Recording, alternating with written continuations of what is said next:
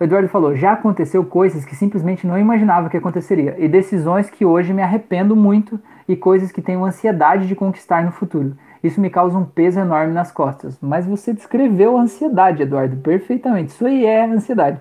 Parabéns, seja bem-vindo ao mundo dos ansiosos. Eduardo, ó, anota a receita aí. Fazer auto-hipnose para aprender a ser mais positivo. Faz a auto-hipnose para controlar a ansiedade que tem lá também faz a auto-hipnose do auto-perdão, que é para você perdoar a si mesmo por tudo que você fez no passado, que você se culpa pelo que passou lá no passado, né? É receita, tá anotando aí, mano? É tipo receita de médico, entendeu? É receita de hipnoterapeuta aqui. É, e faz a auto-hipnose de controlar a preocupação, tá? Porque a preocupação, ela também é, isso aí é tudo preocupação, né? E faz mais uma ainda, já que está anotando aí. Anota aí fazer auto-hipnose para eliminar as expectativas. Porque o que é a expectativa? Expectativa é como a gente acha que deve ser. A expectativa é o que a gente espera da vida, né? E às vezes a vida não se comporta de acordo com o jeito que a gente espera, né?